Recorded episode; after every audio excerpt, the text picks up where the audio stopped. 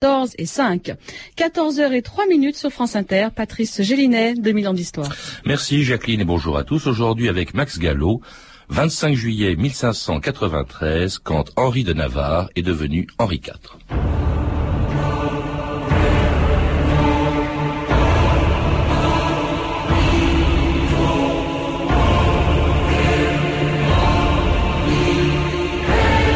Paris vaut bien une messe. Henri IV.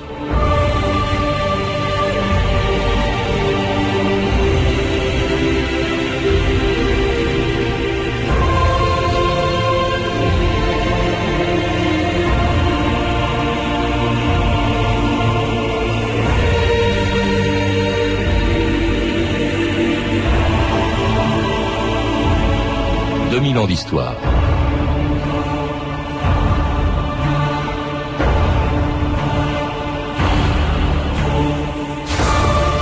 Le 25 juillet 1593, à 8 heures du matin, Henri IV, habillé d'un manteau noir, se présentait à la porte de l'église abbatiale de Saint-Denis. Qui êtes-vous? lui demanda l'archevêque chargé de l'accueillir. Je suis le roi qui demande d'être reçu au giron de l'église apostolique et romaine.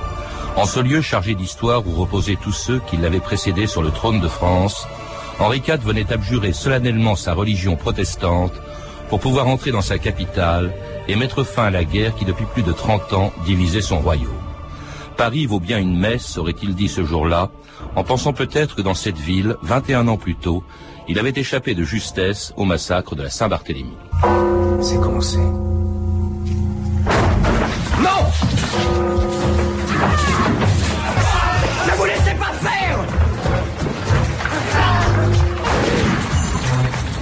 Protestant Je le suis! Bien sûr qu'il est protestant. Il a qu'à se convertir. Tu l'as entendu? Récite le credo Récite! Credo inunum teum Atrem oblique Récite! Non! Récite! Condé maintenant. Ils ont réussi à traverser la Seine. Il est en fuite. Suivez-moi Pourquoi? Toi retourne au Louvre. Tu dois pas te voir l'épée à la main. J'ai gagné des batailles. Le dieu des armées est avec moi. Pas une bataille, c'est une boucherie. Pascal, bonjour. Bonjour. C'était un extrait de La Reine Margot de Patrice Chéreau, le massacre des protestants de Paris le 24 août 1572, le jour de la Saint-Barthélemy, l'apogée de ces guerres de religion que l'on retrouve aussi dans votre roman, La Croix de l'Occident, dont la deuxième partie vient de sortir chez Fayard. On a du mal, Max Gallo, à imaginer euh, aujourd'hui comment, pourquoi, au XVIe siècle, on a pu, euh, les Français ont pu se, se, s'entretuer euh, pendant 30 ans parce qu'ils croyaient ou non au culte des saints, à la communion ou à l'autorité du pape. Ça paraît impensable aujourd'hui. Oui, ça paraît impensable, d'autant plus qu'il s'agit non seulement de Français, mais de chrétiens. Ce sont des chrétiens qui se trucident entre eux, euh, ceux qu'on appelle les protestants les, et qu'on surnomme d'être des malsentants de la foi. Et puis, et puis les catholiques. Mais on ne peut pas comprendre euh, cette, cette violence, cette cruauté. Vous savez, il y a un très beau vers du poète protestant Agrippa d'Aubigné qui dit ceci ce siècle avait Satan pour nourrice.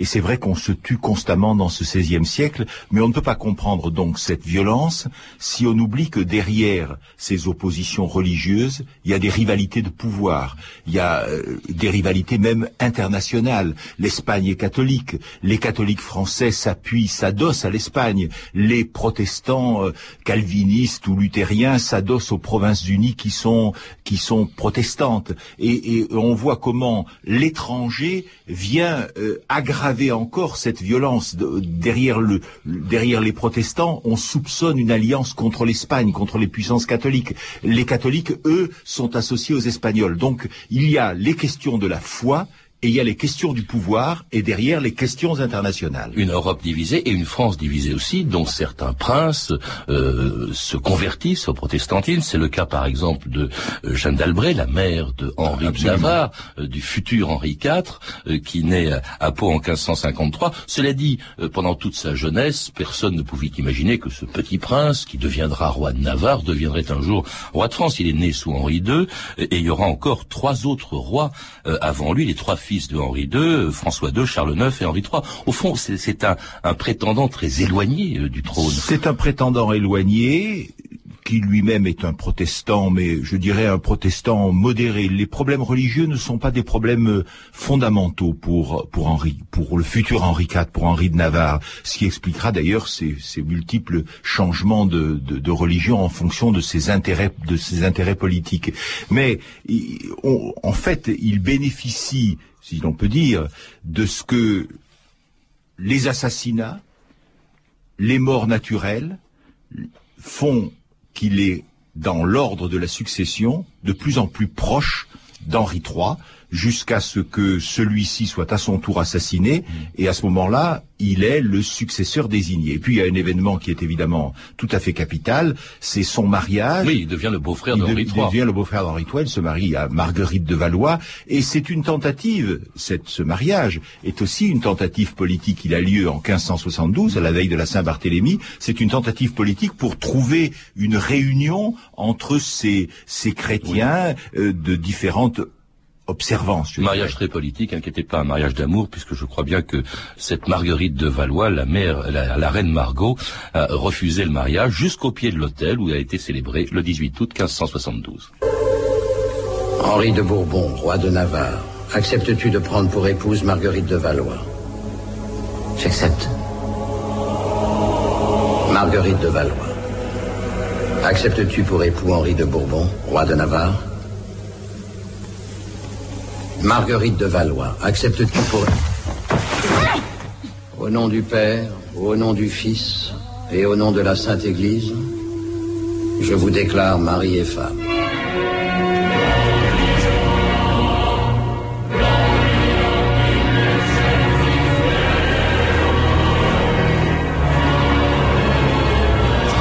La reine Margot, Marguerite de Valois, contrainte par sa mère d'épouser Henri de Navarre, le futur Henri IV.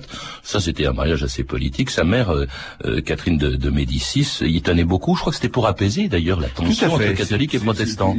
La monarchie, et notamment Catherine de, de Médicis, tient à essayer de, de recoudre ensemble ces partis euh, qui s'opposent, ces Français, ces chrétiens qui se déchirent, et il y a derrière, j'y reviens parce que c'est très important, il y a derrière évidemment ces questions de politique internationale, l'Espagne, les Provinces-Unies. Mais il faut dire aussi que ce mariage révolte, les catholiques. Ils, les, ils, considèrent ce mariage comme, comme véritablement une, un sacrilège d'une certaine manière.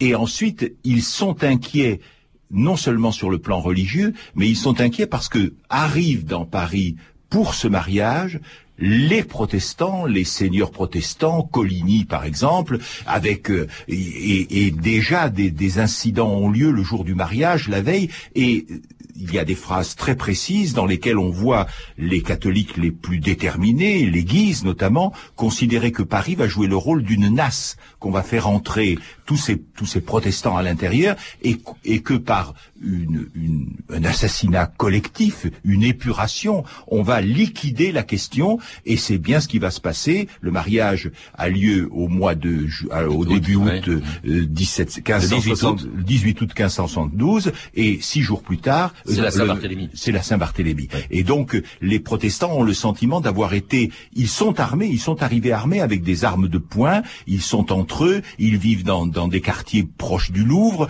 ils se mêlent à, à la foule quand il y a cette, euh, ce, ce, mariage, mais en même temps, la population parisienne, il ne faut pas se tromper, la population parisienne leur est très, très hostile.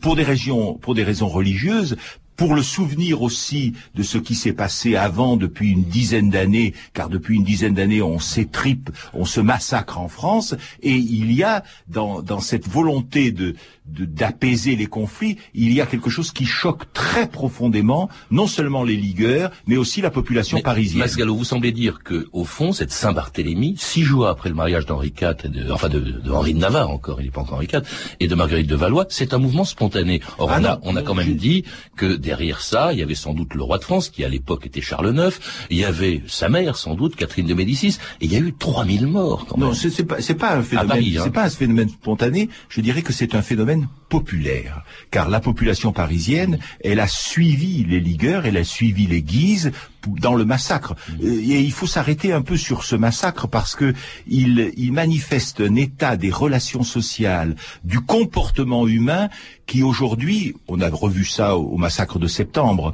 en 1792 euh, à Paris, mais ce massacre, il révèle la barbarie qui est encore tout à fait présente sous sous les apparats de la cour. Je prends un exemple quand euh, dans un, véritable attentat, un guet-apens, l'amiral Coligny, proche proche d'Henri de Navarre, son conseiller suprême, qu'on soupçonne de vouloir faire la guerre aux Espagnols en s'alliant aux Provinces-Unies. Donc, vous voyez, il est suspect de trahison en s'associant aux Provinces-Unies. Il est, tiré comme un lapin dans un véritable guet-apens.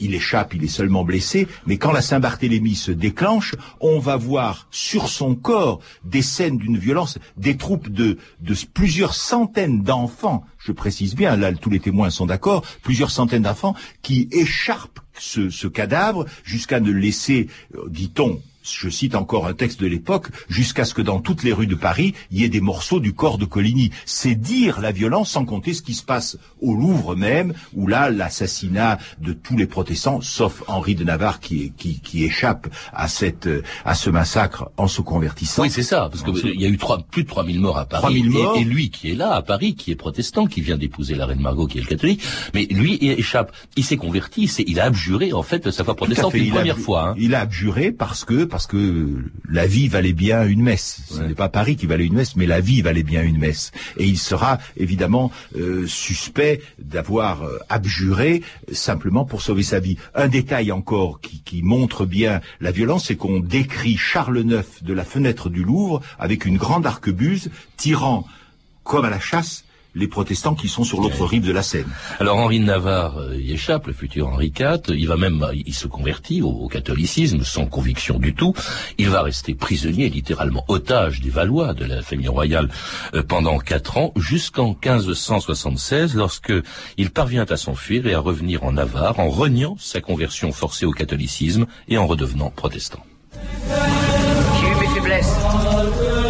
Captivité, le deuil et la persécution. Tu as eu tes faiblesses, mais le pouvoir est digne de toi. Henri, prince des Pyrénées, notre Église te reçoit en son sein. Dieu t'accueille à nouveau. Il te tend la main pour conquérir le royaume de France.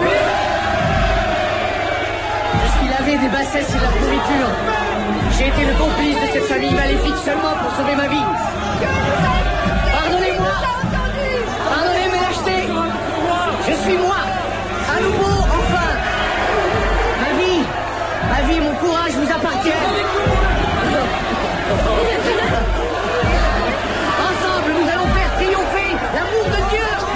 C'était donc Henri de Navarre, futur Henri IV, revenant chez lui après quatre ans de captivité, entre guillemets, à Paris auprès des Valois, revenant dans son pays, en Navarre, redevenant protestant. C'est-à-dire qu'aux yeux des catholiques, il est plus seulement un hérétique, comme le sont tous les protestants, mais il devient relapse. Ça, c'est encore pire. Oui, un relapse, c'est celui qui, après s'être converti ou euh, avoir donné l'impression qu'il s'était converti, euh, retrouve sa religion des malsentants de la foi. Et il faut dire que cela se passe non seulement autour d'Henri IV, mais dans la profondeur du royaume. Vous avez par exemple ce qu'on oublie souvent, dans tout le sud-ouest et même le sud, et dans la région aussi des Cévennes, vous avez la création par les protestants en armes, qui crée un, un véritable État à l'intérieur du royaume qui s'appelle les provinces unies du les provinces unies du sud qui échappe au contrôle de la qui échappe monarchie. tout à fait au Oui. contrôle de la monarchie et cela est vrai dans à Montauban cela est vrai à Nîmes cela est vrai dans de très nombreuses villes Nérac par exemple etc Nérac qui était une ville très brillante avec une course, Tout la à fait. capitale de ces fameuses provinces unies. On a un peu oublié, Nérac qui est une petite ville aujourd'hui de 5500 habitants, ça a été une véritable capitale d'une France, d'une partie de la France qui a fait en quelque sorte Mais si sécession, voulez, il faut, faut s'arrêter sur ce point parce que sur ce point de la division du royaume, ça nous montre à de quelle manière la France est un pays qui a souvent été dans son histoire, notamment pendant les guerres de religion, un pays qui est au bord toujours de, enfin toujours, aujourd'hui de manière moins, moins forte, mais qui est toujours au bord de l'éclatement, avec toujours un rapport entre une partie du royaume qui regarde vers l'étranger. N'oubliez pas qu'il y a des garnisons espagnoles plus tard, il y a des garnisons espagnoles à Paris, mais aussi en Bretagne. À Lorient, vous avez une garnison espagnole. Vous avez des provinces unies qui, des, hommes des provinces unies, des troupes des provinces unies qui viennent au secours des protestants. Et cet arrière-plan de l'unité du royaume qui est brisé par chaque parti euh, qui, à l'intérieur du royaume, en appelle à l'étranger, est une donnée fondamentale pour. Vous savez qu'il y a eu six guerres de religion avec des, intervalles, mais six guerres de religion. Alors elles, elles vont reprendre justement lorsqu'en 1584 se produit un événement majeur. Henri III est toujours euh, roi de France, enfin il a succédé à son frère Charles IX, mais il n'a pas d'enfant, et son dernier frère, qui oh, serait devenu roi à sa place, le duc d'Alençon meurt en 1584, Henri III n'a pas d'enfant, ses deux frères aînés n'avaient pas d'enfant, son cadet n'a pas d'enfant, ça veut dire que cette fois-ci, c'est vrai, Henri euh, de Navarre est le l'héritier du trône. Si euh, lorsqu'Henri III mourra, c'est lui qui sera roi de France. Or il est protestant, et là évidemment ça relance la, la guerre civile, l'apparition de la Ligue. Hein, qui alors là il y, a, il y, a, vraiment une guerre civile effroyable qui se qui se produit, à laquelle d'ailleurs participe Henri IV avec enfin le futur Henri IV, le futur Henri IV, puisque Henri III est toujours vivant. Euh, mais cela dit, Henri III qui est catholique a quand même un comportement plutôt pas mal puisque il fait en sorte que euh, de préparer en quelque sorte Tout à son, fait. Henri son III successeur est, au trône. Je dirais qu'Henri III, appelons-le avec ses faiblesses, appelons-le un patriote français. Et il a le sentiment que euh, pour le royaume, pour l'intérêt du royaume, pour l'unité du royaume, son véritable successeur, c'est Henri de Navarre, fut-il protestant, et naturellement il espère à une nouvelle conversion d'Henri III. Et en face de, et il essaie de jouer en somme euh, contre une nouvelle conversion d'Henri IV, vous voulez dire d'Henri IV, oui. pardon, une nouvelle oui. conversion d'Henri IV. Il essaie de jouer la voix, une voix moyenne ou en tout cas une voix du centre, je dirais, mais il a en face de lui non seulement euh, Henri de, Nav de Navarre qui, avec lequel il veut s'entendre, auquel il veut léguer euh, le la couronne, mais il a en face de lui la famille de Guise, la famille des, des, des, des Guises, qui eux sont alors directement adossés à l'Espagne. Et cette ligue euh, est très menaçante, et l'épisode va se conclure par un véritable guet-apens euh, cruel et d'une cru et d'une cruauté totale, puisque convoquant Henri de Guise qui se méfie, l'entourage d'Henri de Guise se méfie, les convoquant, il les fera, il les fera assassiner dans le Conseil même. Et, et cette mort d'Henri de Guise, elle ouvre à nouveau une étape tout à fait barbare, on peut dire, des guerres, des guerres civiles. Et en donc, même temps, elle ouvre la porte aussi à Henri de Navarre, s'il est vainqueur. Oui, mais surtout euh, guerre civile avec l'assassinat à son tour de Henri III par un moine ligueur, Jacques, euh, Jacques, Jacques Clément, le 1er août 1589. Alors là, c'est simple, Henri de Navarre devient Henri IV, il succède, il est en titre le roi de France, hein, c'est en, en, août 1589, mais alors d'une France qui ne lui obéit pas, dont il ne contrôle qu'une toute petite partie. Par exemple, Paris euh, refuse totalement Paris avec sa garnison espagnole, avec l'aide l'aide financière. On a des, des, des on a des, des, des, documents qui montrent à quel point l'argent espagnol est venu se déverser sur les catholiques français d'Henri de Guise. On espère qu'ils accéderont au trône. Et il y a une période très incertaine dans laquelle on ne sait pas réellement qui va l'emporter, soit d'Henri de Guise et les Espagnols, soit euh, les Béarnais, enfin le Béarnais, et, et, une série de batailles ont lieu, oui, parce il, dans, lesquelles, dans lesquelles il doit finalement conquérir son royaume il, par les armes. Absolument, c'est un royaume qu'il faut conquérir, et il a l'intelligence de comprendre, si vous voulez, que il va pouvoir. Oh, je parle d'Henri Henri IV maintenant. Il a l'intelligence de comprendre que s'il veut emporter cette guerre contre les Guises, il faut non seulement qu'il se reconvertisse, mais en même temps qu'il fasse la conquête de toute une opinion, celle des notables, des parlementaires, qui sont là de cette période de guerre et qui aspirent qui aspirent à la paix. N'oubliez pas que c'est une période dans laquelle les rois meurent facilement. Dans, dans, cette période, on les assassine. Donc, le pays, dans sa profondeur, en tout cas parmi les notables, en province aussi, on aspire à être français d'abord et, à, et au fond à retrouver le calme, un peu de prospérité, car évidemment la situation dans les campagnes, la situation à Paris, le, la famine à Paris, puisqu'il y a le siège oui, de Paris, il y a le, le siège, le de, siège de Paris, et véritablement on ne peut plus aller s'alimenter, on ne, c'est-à-dire aller dans les jardins qui sont hors des murs de Paris, aller en Beauce pour acheter du blé. Donc on meurt de faim à Paris et le chiffre des victimes est de plusieurs dizaines de milliers. Dans une ville qui en compte 200 000, moi j'ai lu quelque part 40 000 morts Oui, sur c'est 200 000 entre 20 habitants. et 40 000. C'est- Ce siège qui a été terrible, plus, meurtrier encore pour Paris que la Saint-Barthélemy l'a été pour La Saint-Barthélemy protestants à Paris. a, coûté pour toute la France 40 au moins 40 000 victimes. Alors c'est au fond c'est cette impasse hein, dans laquelle il se trouve parce qu'il s'est battu. Il y a eu ces batailles, vous les citiez Max Gallo, euh, la bataille d'Ivry notamment avec cette fameuse formule ralliez-vous à mon sûr. blanc. Il fait le siège de Paris puis comme on est dans l'impasse, eh bien il décide finalement Henri IV décide de renoncer pour la seconde et dernière fois à sa religion à l'abbaye de Saint-Denis le 25 juillet 1593, une date importante de l'histoire de France. Je désire retourner au troupeau de la vraie bergerie, qui est l'église catholique apostolique et romaine. J'abjure toute erreur et hérésie, luthérienne et calviniste. Et vous supplie au nom de Dieu de m'accorder l'absolution des fautes que j'ai commises, de le recevoir au sein de la communauté qui vit sous l'obédience du pape? Henri IV, vive ce roi vaillant.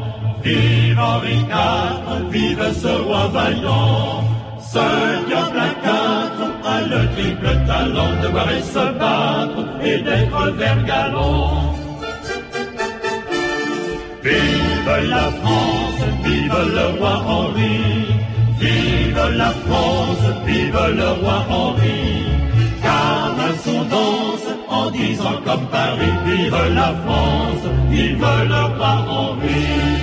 Vive le roi Henri. Les vous voyez dans, cette- dans cette chanson, Les quatre barbus. hein. vive la France, Oui. vive le roi Henri. La C'est question c'est de- une chanson d'époque. hein, Oui, Max justement, c'est pour Oui. ça, je la, enfin, je la connaissais, en tout cas dans ma mémoire, elle me revient. Vous voyez combien la question de l'unité nationale est capitale dans l'adhésion au roi Henri. Et l'unité nationale passe par la conversion. Euh, Henri de Navarre, Henri IV, comprend parfaitement que c'est une concession qu'il est absolument nécessaire de faire. Alors sur sa sincérité entre toutes ces religions, puisqu'il a changé plusieurs fois, sur sa sincérité, on peut s'interroger. En tout cas, euh, il considère que politiquement, il doit être catholique et il, il abjure et il devient catholique. Et il devient Henri IV, en Et fait. il devient Parce Henri que, bon, il l'est depuis la mort de Henri III, depuis euh, 1589, mais en réalité, il il devient Henri IV, et il devient, en plus, extrêmement populaire. Il deviendra, lui qui s'est battu, lui qui a été, qui a failli être victime de plusieurs assassinats, il le sera d'ailleurs plus tard, mais il a été le roi le plus populaire de France. On sait le, le, le ver galant, l'homme à la poule au pot, etc. Oui, ça, je, je ne sais pas si ça n'est pas, très franchement, je ne veux pas minorer C'est la votre, légende, votre ça optimisme. Je pense qu'il y a une part de légende. Je pense que les catholiques les plus déterminés ne lui ont pas, par- ne lui ont pas pardonné et ne l'ont pas accepté parce qu'il y a toujours l'idée, et ce sera une des causes de son assassinat, l'idée que il va peut-être reprendre la guerre contre l'Espagne, faire la guerre à l'Espagne catholique. Et, et ça, c'est quelque chose qui inquiète les milieux les plus j'allais dire les plus intégristes, en tout cas les jésuites par exemple. Et, et on sait On très sait- bien, on se méfie de lui on- encore. on se méfie de lui, on se méfie de lui, d'autant plus que l'édit de Nantes, qui, qui clôt à- à- en apparence cette période, et en fait cette période de guerre civile en 1588, l'édit 1598, l'édit de Nantes n'est pas comme on le dit souvent un édit de tolérance. En fait, pour le langage d'aujourd'hui, on pourrait dire que c'est un édit qui admet le communautarisme, puisque chaque, les protestants conservent des places fortes dans lesquelles ils sont armés, qu'ils défendent, on les accepte, mais avec leurs différences. Il et accepte avec quand même la double religion. Ça, c'est unique pour l'histoire de l'Europe de l'époque. tout à hein. fait, tout à fait. Mais, mais précisément, euh, ça n'est pas, c'est accepté par lui. Mais c'est subi par une partie profonde du pays, ce qui expliquera que dès Louis XIII et naturellement Louis XIV, on veuille revenir sur cet édit de Nantes qui est tout à fait considéré comme une aberration. Vous disiez à l'instant qu'on se méfiait de Henri IV, euh, y, compris après sa conversion. C'est tellement vrai d'ailleurs qu'il y a une cérémonie dont on n'a pas parlé, qui fait qu'un roi devient vraiment roi. C'est pas seulement à la mort de son prédécesseur, c'est pas seulement parce qu'Henri IV s'est converti, c'est quand il est sacré. Or, Henri IV a été sacré peu de temps après sa conversion, son entrée euh, euh, dans Paris. Il est sacré le 27 février 1594, non pas à Reims, comme le veut la tradition, mais à Chartres, parce que Reims était entre les mains des ligueurs et refusait d'accepter Henri IV dans ses murs. C'est pour ça que dans la longue durée, l'édit de Nantes est une paix très précaire. C'est un moment où il y a un équilibre, où la sagesse paraît l'emporter. En fait, les, les, les camps restent assez nettement, assez nettement divisés parce que l'idée du catholicisme est une idée qui impose, je dirais, une unité de religion avec celle du monarque. Et l'assassinat d'Henri IV en 1610 montre très bien, comme Henri III, son prédécesseur, avait été assassiné par un moine, Jacques Clément, eh, eh bien, Henri IV est assassiné par Ravaillac, dont on sait qu'il a, dont on soupçonne avec beaucoup de, de, de, raisons, dont on soupçonne qu'il a été pris en main, euh, euh, endoctriné pour être en effet l'assassin du roi de France. Donc euh, les choses ne sont pas ne sont pas réglées, loin de là, par l'édit de Nantes.